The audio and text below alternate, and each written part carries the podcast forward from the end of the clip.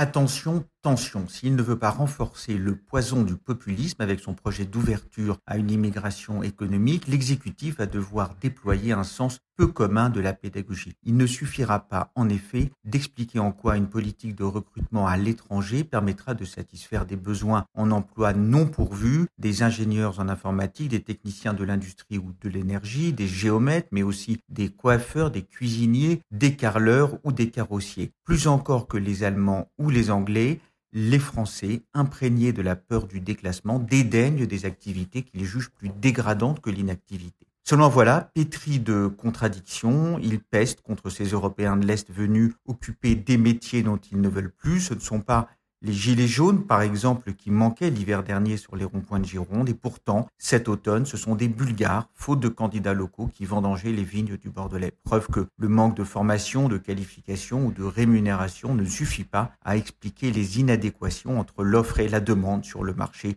du travail. Donc organiser des flux maîtrisés et débattus, comme le veut Édouard Philippe, d'intégration économique sur la base de besoins évaluer, voilà une bonne méthode qui devrait rendre le sujet en théorie plus acceptable pour l'opinion française que l'abus du travail détaché. En effet, un travailleur muni de visa paiera, lui, ses cotisations en France. Mais le travail de conviction s'annonce pour autant considérable et incertain parce que l'immigration économique est toujours la volonté d'une élite, jamais une volonté du peuple. L'effritement du consentement des Canadiens de souche, qui est pourtant un modèle d'intégration de ces travailleurs étrangers, montre la fragilité de ces politiques. Aussi eût-il mieux valu en France faire de ce sujet un sujet de politique économique plutôt qu'un sujet de politique migratoire.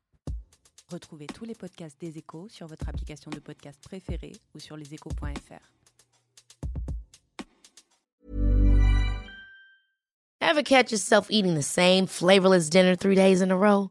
Dreaming of something better? Well, HelloFresh is your guilt-free dream come true, baby. It's me, Kiki Palmer.